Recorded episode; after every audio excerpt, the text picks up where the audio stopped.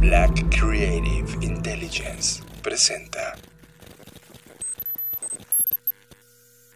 Bienvenidos a Conectando Puntos con Luis Armando Jiménez Bravo e Imelda Schaeffer. Bienvenidos a Conectando Puntos, el podcast en el que hablamos de economía, psicología, finanzas, sociología y básicamente cualquier área del conocimiento que nos ayude a tratar de entender este pequeño y loco mundo que llamamos sociedad. Conectando Puntos, un podcast de Black Creative Intelligence presentado por CESC Consultores.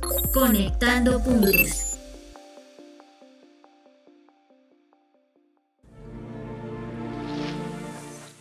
Hola queridos amigos podescuchas, bienvenidos a otra emisión de Conectando Puntos. Vamos a continuar con las narraciones de procesos frustrados. La vez pasada compartimos historias de gobierno y esta vez vamos a regresar a los negocios.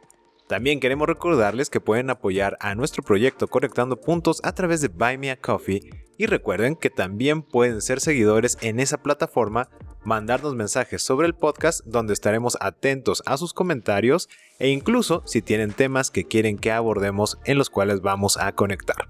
Yo soy Luis Armando Jiménez Bravo, es un gusto tenerlos con nosotros y también a Imelda Sheffer. ¿Cómo te encuentras, Imelda? Muy bien, muchas gracias, siempre feliz de estar aquí. Y bueno, ya con la introducción que nos dio Luis, comencemos. Los consultores comparten entrevistas, reflexiones y desahogos en Conectando Puntos. Las tres historias que abordaremos en este episodio tienen algo en común por lo que llamaremos a todas estas historias Evita las trabas para ti y los demás. La primera historia corresponde a nuestra experiencia en un restaurante. Aquí en la ciudad de León hubo una apertura de un nuevo restaurante llamado IHOP y Luis y yo quisimos ir a conocer ese lugar. Y amigos, cuando llegamos y preguntamos si tenían lugar, nos quedamos anonadados con las instrucciones que nos dieron. Nos muestran un QR y piden que nos registremos y que llenemos la información para que luego podamos ser notificados por el celular cuál mesa nos tocaría. Amigos, no entendimos cuál era la ventaja de ello ni por qué complicar el proceso para recibir a los comensales. Pero nos dio mucha curiosidad e hicimos lo que nos pidieron. En cuanto Luis finalizó el registro, pasaron unos segundos y tuvo la notificación de acercarse a la recepción para que nos llevaran a la mesa. Sinceramente no entendimos. Era más rápido y eficiente que alguien realizara nuestro registro en sus computadoras que el hecho de nosotros estar realizando todo ese proceso. Que, a propósito, había una persona con la hoja del QR en mano que de hecho nada más estaba ahí para mostrar el QR, o sea, no estaba como que aquí lo pueden agarrar, no, es una personita agarrando una hoja con el QR y pues lo único que hacía, ¿no? Es de, a ver, aquí está el QR, señor. y pues nuestra experiencia en general pues no fue buena, considerando que las bebidas y la comida tardaron muchísimo en llegar, la comida fría y en su generalidad un desastre. Sin embargo, tuvimos una gran oportunidad de hablar un poco con nuestra mesera, o sea, de tener ese tiempo de platicar un poco con ella. Y nos había comentado que, pues claro, estaba apenada por todo. Y le pregunté, oye, ¿el problema es que hay falta de personal o qué está pasando? Y lo chistoso es que nos dice, no, que es lo contrario que de hecho hay un IHOP en el otro lado de la ciudad, pero que estaba en renovación y que esta ubicación donde nos estábamos encontrando tenía a ambos personales, pero que todo estaba mal organizado y que de hecho pues estaba haciendo un lío por todos lados. Con esto voy a poner una pausa en esta, en esta historia porque quiero hablar más a detalle al respecto más adelante cuando hagamos nuestras reflexiones. Ahorita nos vamos a ir a la historia número 2. Y esta segunda historia, queridos amigos, es particular porque, por así decirlo, es un resumen de historias. Y voy a narrar esta historia que engloba de todas las historias que inspiraron a hacer este resumen. Esta es la historia de varios solopreneurs, freelancers, micro y pequeñas empresas que producto de su dedicación y calidad en producto o servicio llegan a conectar con una empresa gigante, ¿no? transnacional o nacional. Para que visualicemos más fácil esta historia, a este grupo de proveedores los va a representar un personaje llamado May. y a estos clientes gigantes los representa el personaje llamado Maximus. Así entonces, May se emociona porque Maximus le hizo caso y le pidió una orden de compra. Por la capacidad y tamaño de May, este pedido le representa casi el 40% de su facturación promedio anual. Con un solo cliente, tiene casi la mitad del año cubierto. Esto hace que May se ponga a dar brincos de alegría y dar gracias a cualquier dios, universo y energía en la que cree por este resultado.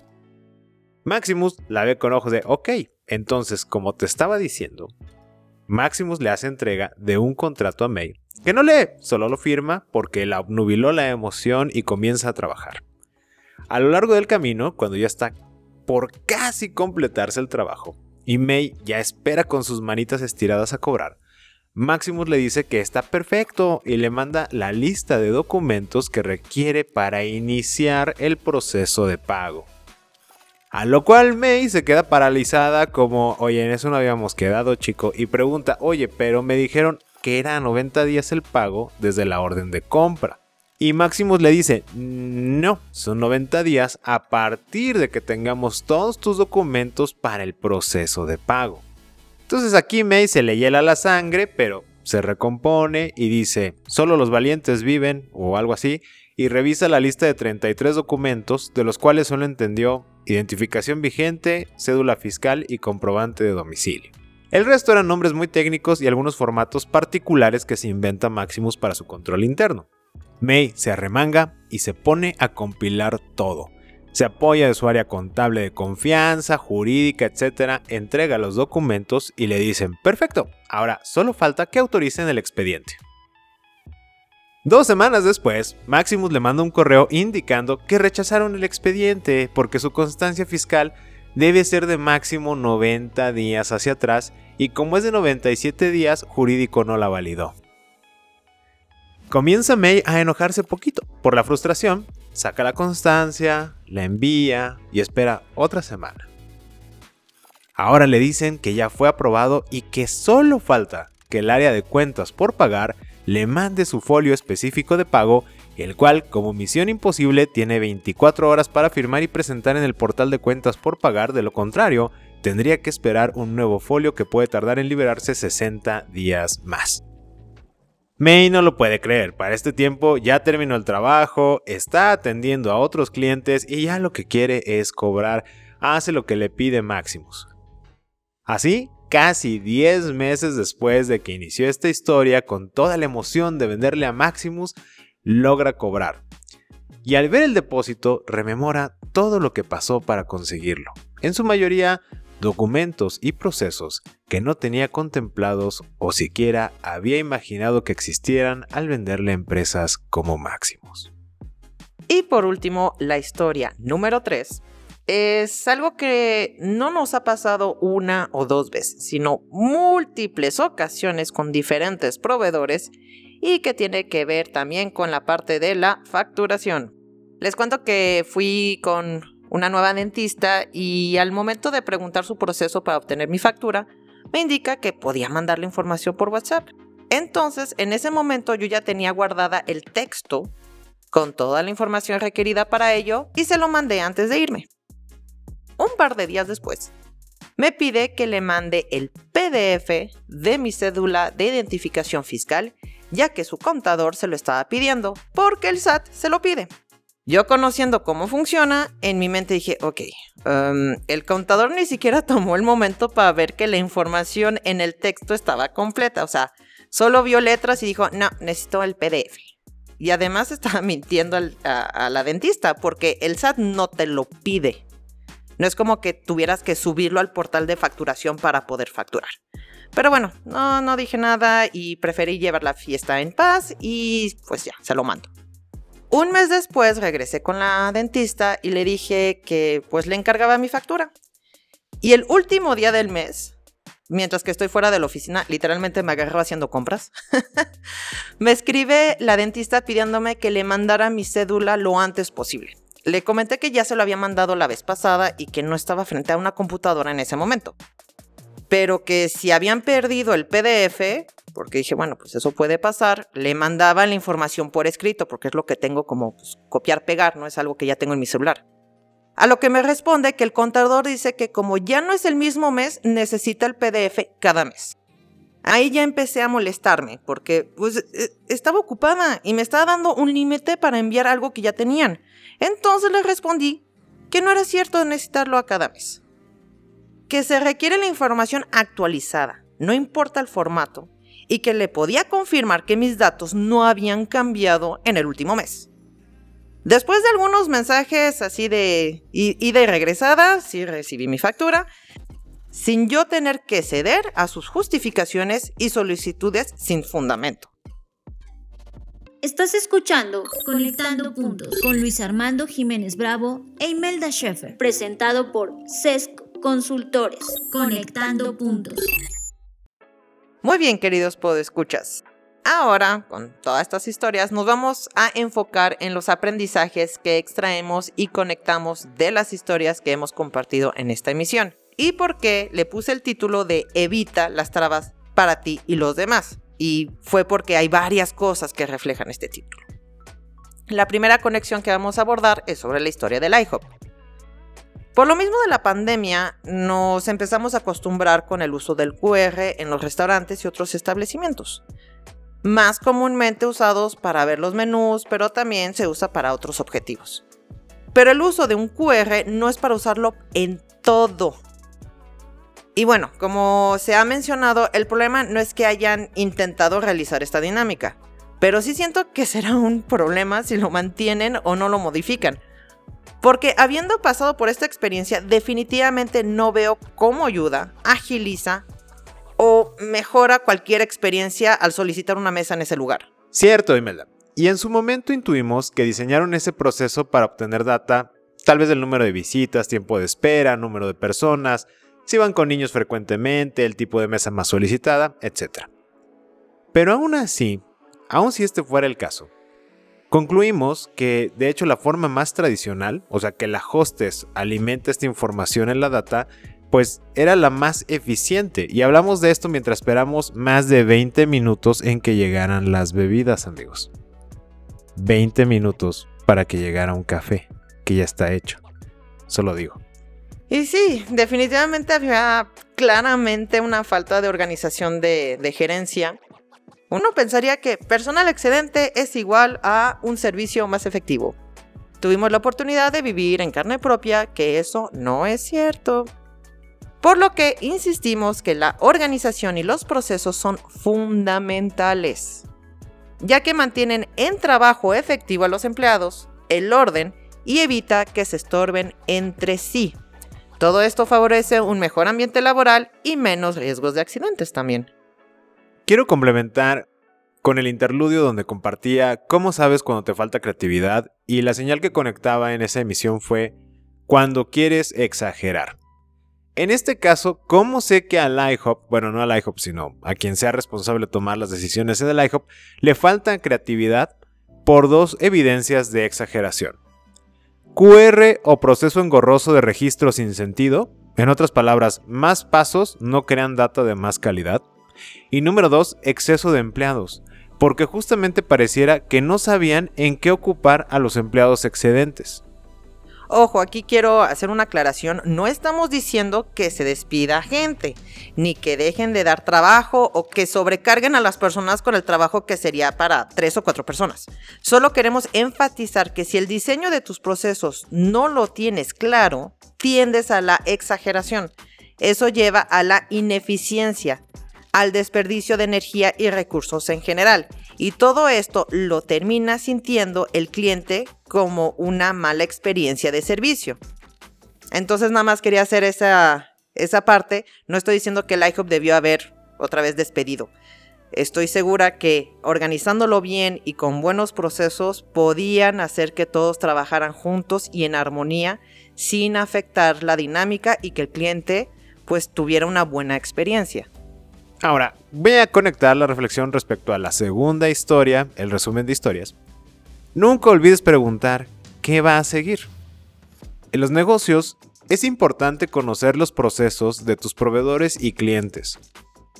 Les comparto que tenemos un cliente de la plataforma que de la plataforma de, de, facturación electrónica que necesita facturar sus comisiones por venta de libros y lo ayudamos para que supiera cómo realizarla. A nosotros nos encanta que la editorial con la cual trabaja le manda un documento junto con su reporte de comisiones con los lineamientos e instrucciones para que la factura tenga los elementos y las palabras que ellos necesitan que aparezca. Eso realmente es maravilloso porque refleja que sí les importa evitarle trabas a sus escritores o autores en el momento del proceso de facturación y pago. Esta práctica nosotros la recomendamos mucho porque es una muy buena práctica de comunicación clara de requisitos, documentos, pasos a cumplir, etc. con proveedores y con clientes.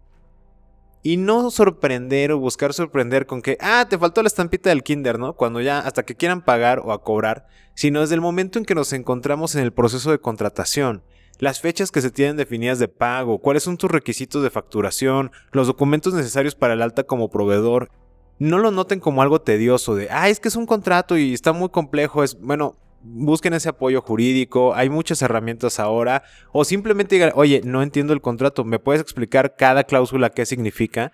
Y al final estamos hablando de una relación, va a ser solo la primera vez, no es algo que se va a estar haciendo todo el tiempo, pero la claridad en la comunicación es fundamental para evitar estragos como los que vivió May con Maximus. Porque luego acabamos con situaciones del tipo, ay, y por favor te me puedes mandar X o Y o... Nos falta también que nos mandes antes de la una de la tarde el día de hoy los estados financieros de tu negocio porque si no no te podemos dar de alta este mes y ya sería hasta el siguiente o ya no te vamos a poder contratar. Y es como de, no inventes, me hubieras dicho antes para yo prepararme porque si no lo tengo me pones en un problema. Entonces solo es claridad la comunicación.